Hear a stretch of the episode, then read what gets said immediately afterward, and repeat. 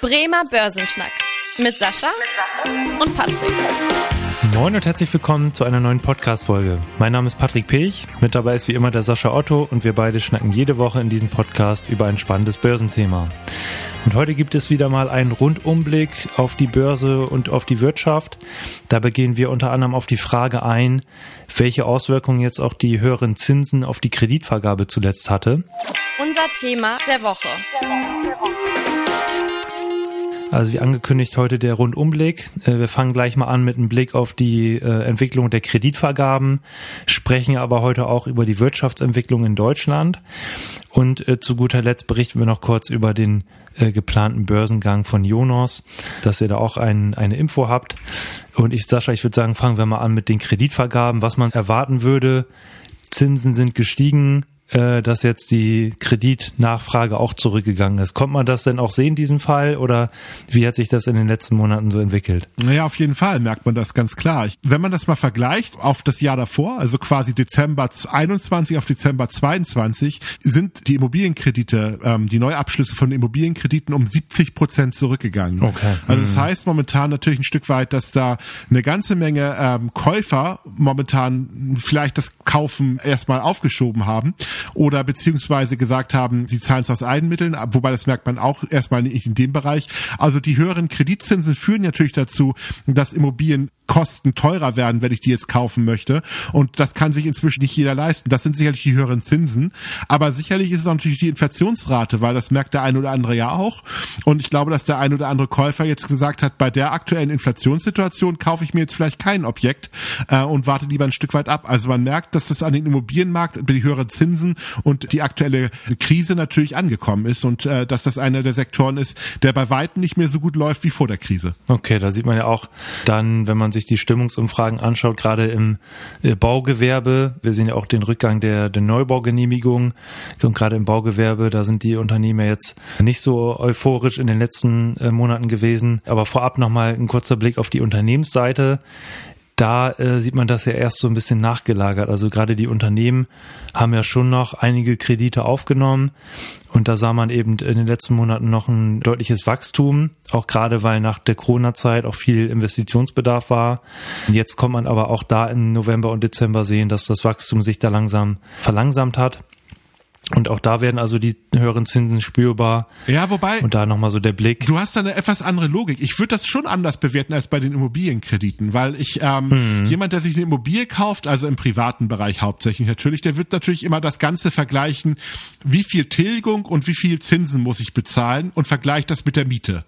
Das ist ja so ein bisschen hm. die Vergleichsgröße. Ein Unternehmer wird sich vielmehr die Frage stellen, wenn ich mir einen Kredit aufnehme, und dafür Zinsen bezahle, wie viel kann ich denn aus dieser Investition, die ich gemacht habe, an gegebenenfalls Gewinn herausholen oder als oder aus Erlös herausholen? Hm. Tatsächlich merkt man jetzt die Verlangsamung, die würde ich aber eher darauf abstellen, aktuell dass natürlich so ein bisschen Unsicherheit gewesen ist. Ich habe sogar eher die Vermutung, dass das jetzt so, wenn sich das Bild so ein bisschen klärt, es gibt ja auch erste positive Konjunkturdaten, dass der eine oder andere Unternehmer vielleicht auch wieder mehr Kredite aufnimmt, weil er vielleicht ganz gute Geschäftsopportunitäten haben würde. Also ich würde das jetzt nicht an den steigenden Zinsen festmachen. Natürlich ist das ein Punkt, das dämpft so ein bisschen die Nachfrage nach Krediten, weil wird natürlich eine Investition teurer. Aber wenn das Umfeld steigt, dann kann auch ein höherer Zinssatz natürlich trotzdem dazu führen, dass es trotzdem attraktiv sein könnte, jetzt noch mal einen Kredit auch aufzunehmen. Also so mhm. sehe ich Aber Patrick, wenn du eine andere Betrachtung darauf hast, Podcast gerne. Lass uns das diskutieren. Nee, stimmt. Das ist ein, ist ein guter Punkt. Da, da bin ich im ersten Moment auch tatsächlich hier gar nicht drauf gekommen.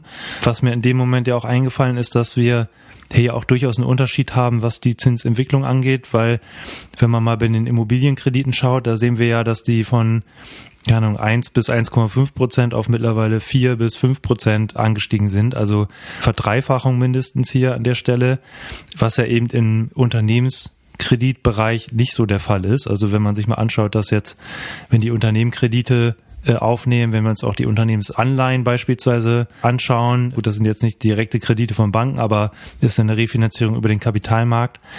Da haben wir nicht so den Extremanstieg der Zinsen gesehen. Wenn man jetzt sich anschaut, da sind wir für Investment-Grade-Unternehmen im Euroraum bei 3,6 Prozent Rendite für Unternehmensanleihen. Das war vorher natürlich niedriger, aber hier haben wir eben keine Verdreifachung oder Vervierfachung. Also da ist natürlich auch so ein anderes Verhältnis. Jetzt, Sascha, zur Baubranche hatte ich ja gerade schon mal angekündigt. Magst du uns da mal einen Überblick geben?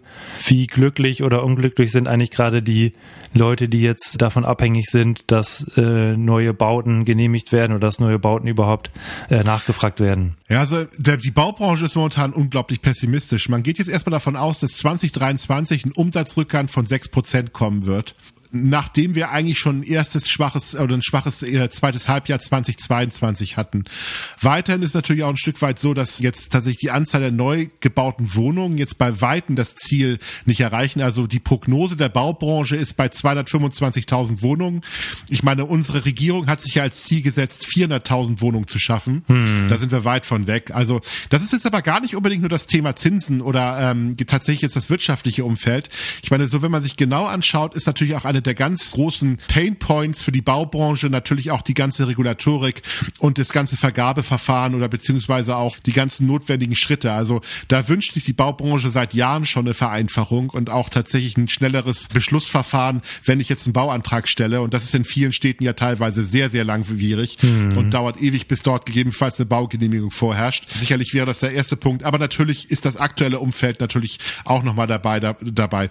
Zahlt aber natürlich auch auf die Strategie der, der Regierung ein, weil ich meine, wir haben ja die Situation, dass, ähm, dass wir bezahlbaren Wohnraum schaffen möchten und deswegen hat natürlich auch unsere Regierung ein sehr, sehr klares Interesse daran, dass weiter Immobilien gebaut werden und ich meine auch Wohnraum geschaffen wird. Also deswegen geht man äh, davon aus, dass dieser Trend äh, tatsächlich jetzt eher eine Unterbrechung ist und äh, dass es trotzdem weiter auch gute Möglichkeiten gibt, jetzt äh, zu bauen. Mhm. Ja. Also da aktuell äh, nehme ich so deine, also dein, dein Worten als kleine Zusammenfassung, aktuell eher eher schlechte Stimmung, aber äh, die Hoffnung wird hier nicht ganz aufgegeben, dass auch in den nächsten Jahren es da wieder zum ja. zum Anstieg der Bauten äh, kommt, so dass da, dass man da jetzt nicht den Kopf in den Sand stecken muss. Auf jeden Fall, ich meine, vielleicht nochmal das strukturelle Problem, was wir auch nochmal erwähnen sollten. Ne? Also ich glaube auch, dass die Baubranche momentan nach wie vor auch unter den Fachkräftemangel zu leiden mhm. hat. Also Stimmt. wenn man sich mal anguckt, wie viele Leute jetzt in dem Bereich jetzt auch eine Ausbildung anfangen, ähm, zeigt es ja ein Stück weit, dass da unglaublich viel Personal fehlen wird, auch in den nächsten Jahren.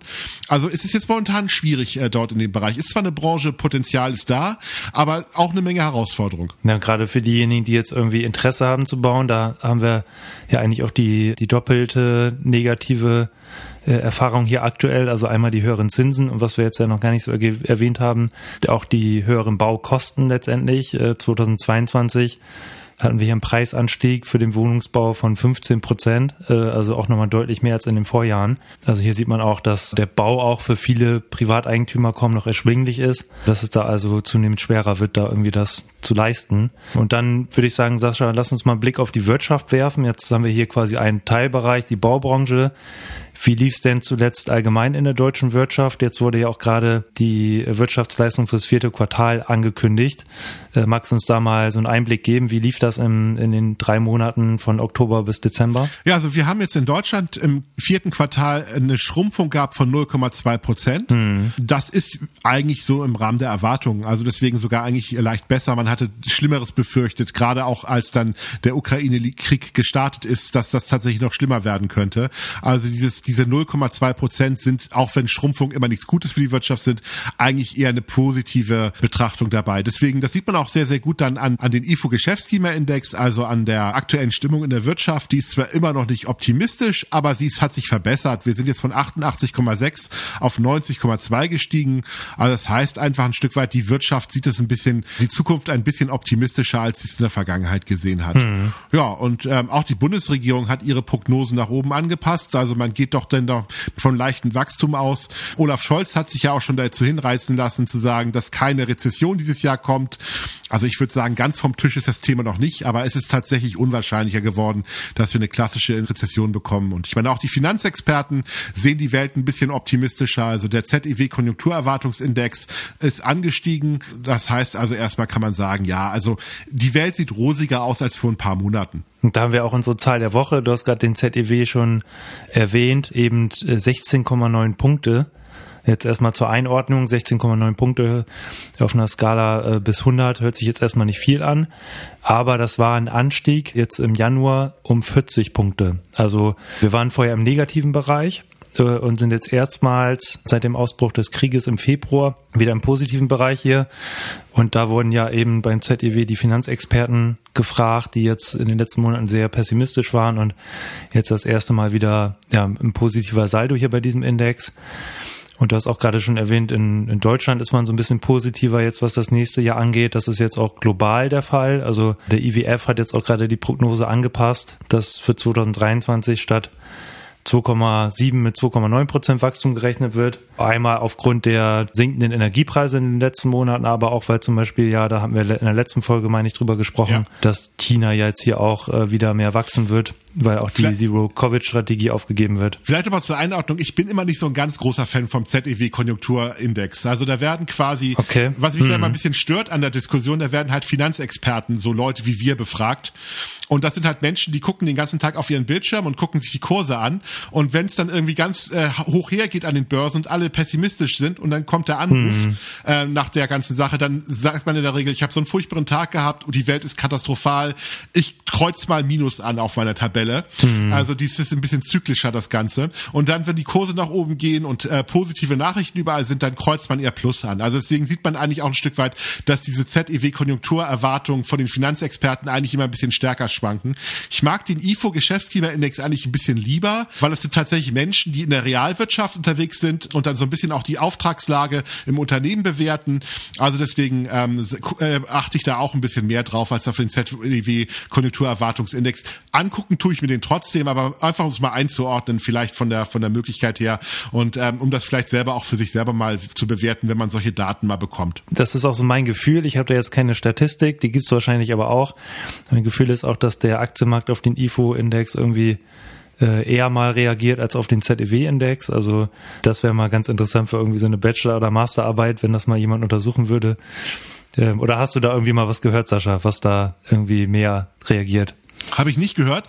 Aber ich glaube, das ist auch so eine selbsterfüllende Prophezeiung, weil die Finanzexperten arbeiten ja auch häufig bei äh, Banken oder bei Investmentfonds. Die haben ja in der Regel dann auch ein Stück weit gekauft oder verkauft, je nachdem, was sie gerade glauben. Mhm. Deswegen ist es natürlich auch ein Stück weit so, dass das quasi sehr stark vom Aktienmarkt beeinflusst wird oder von den Entwicklungen dabei, was da passiert. Und zwar in Anführungsstrichen im Nachgang, beziehungsweise bei den, Konjunktur, bei den IFO-Geschäftsgeberindex sind es ja eher diejenigen, die dann tatsächlich gucken, wie dann die Auftragslagen sind. Und das findet ja eigentlich dann auch in den Börsenkursen erst später einklang. Also ich kann mir gut vorstellen, dass das sehr spannend wäre. Also jeder Student, der gerade irgendwie ein gutes Thema sucht, ich glaube, eine schöne Arbeit wäre es. Ich habe mir ist keine davon bekannt, aber wäre bestimmt ein spannendes Thema, sowas mal zu analysieren. Ja, das auf jeden Fall. Und dann auch mal nochmal der Blick auf die Inflation. Wir haben ja auch schon über die Inflation gesprochen. Äh, auch hier nochmal die Info, das DIW rechnet in 2023 mit einem Rückgang der Inflationsrate auf unter 6 Prozent. Aktuell liegen wir da ja so um die 10 Prozent. Also hier wird auch äh, mit einer Besserung gerechnet in 2023. Nichtsdestotrotz muss man natürlich sagen, für diejenigen, die ihre Gelder da irgendwie auf dem Sparbuch und so weiter liegen haben, ist das natürlich ein, Kaufkraftverlust. Da stellt sich natürlich die Frage, was gibt's für Alternativen? Ich hatte gerade ja schon mal das Thema Renditen Unternehmensanleihen in den Raum geworfen, 3,6 Prozent. Da schlägt man die Inflation also auch nicht mit. Aber Sascha, einige sagen natürlich auch irgendwie Dividenden ist interessant. Wie sieht es denn da aktuell bei der Dividendenwelt aus? Wie ist da so die Dividendenrendite bei, bei Euro-Aktien zum Beispiel? Ja, also die Dividende liegt da momentan bei dreieinhalb Prozent. Das schlägt natürlich die Inflationsrate auch nicht. Aber hm. Unternehmen zahlen ja nicht nur die Gewinne vollständig aus, sondern investieren ja auch in weitere Technologien oder Übernahme von anderen Unternehmen oder den Aufbau von neuen Geschäftsfeldern.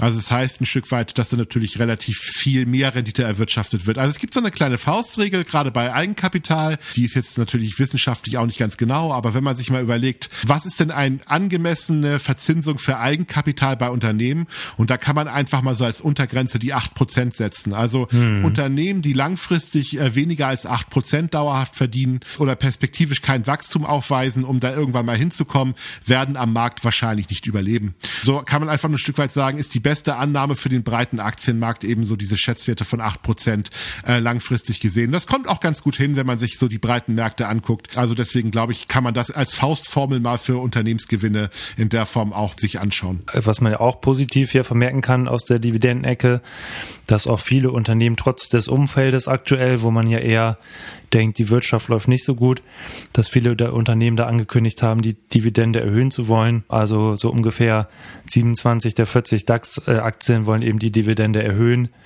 Und äh, da sieht man, dass es auf absolut die Mehrheit, einige eben gleich belassen und äh, nur so um die fünf, sechs Unternehmen wollen die Dividende senken. Das heißt auch hier eigentlich eher eine ganz positive Nachricht aus der Ecke. Es war auch kein schlechtes Jahr letztes Jahr, also für die Unternehmen. Das stimmt. Trotz mhm. des Ukraine-Krieges und trotz der ganzen äh, Diskussion um die Inflation haben die Unternehmen teilweise ganz gute Gewinne gemacht, also teilweise sogar Rekordgewinne. Einige haben natürlich auch tatsächlich unter der Krise stärker gelitten, gerade auch Unternehmen, die ihr Russlandsgeschäft jetzt aufgeben mussten. Die haben natürlich höhere Verluste erlitten dadurch, aber insgesamt kann man jetzt nicht sagen, dass es so katastrophal gewesen ist letztes Jahr und deswegen können die Unternehmen verdienterweise auch eine adäquate Dividende ausschütten. Das klingt doch gut. Dann äh, lass uns auch nochmal, wir haben es anfangs angekündigt, dass wir auch nochmal über den geplanten Börsengang hier was sagen wollen.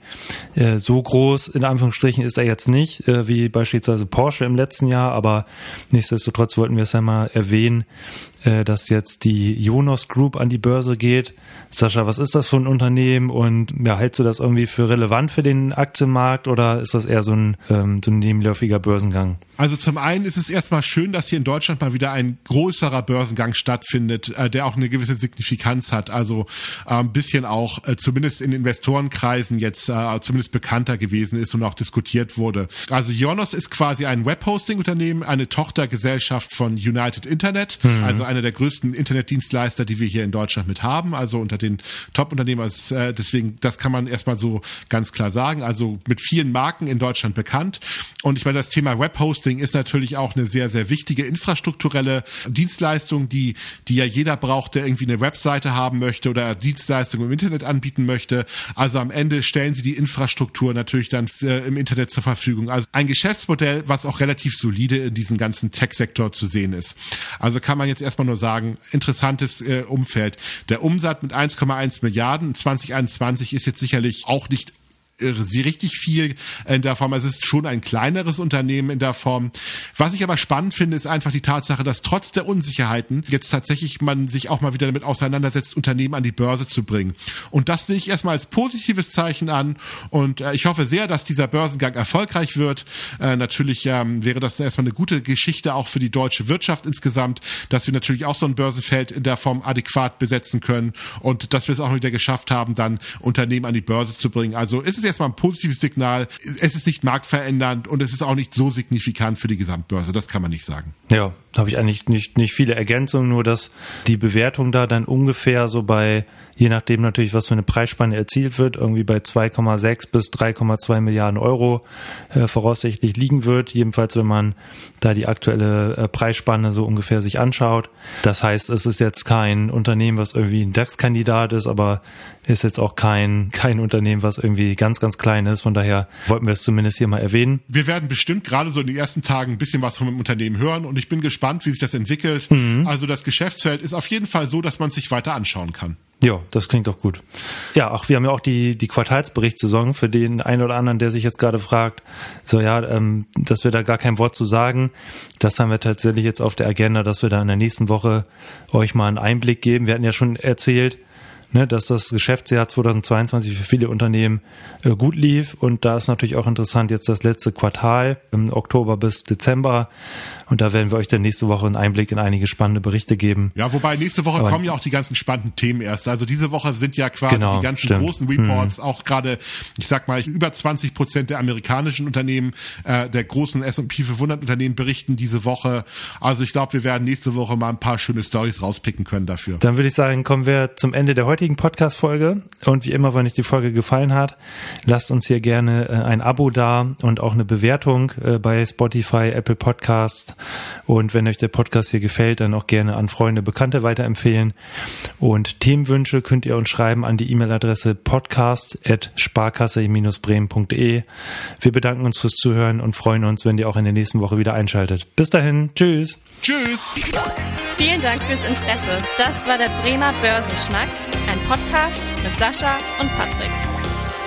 Noch ein kurzer Hinweis und an dieser Stelle liebe Grüße aus der Rechtsabteilung. Die gesprochenen Inhalte bilden die persönliche Meinung der handelnden Person, also in den meisten Fällen von Sascha und mir wieder.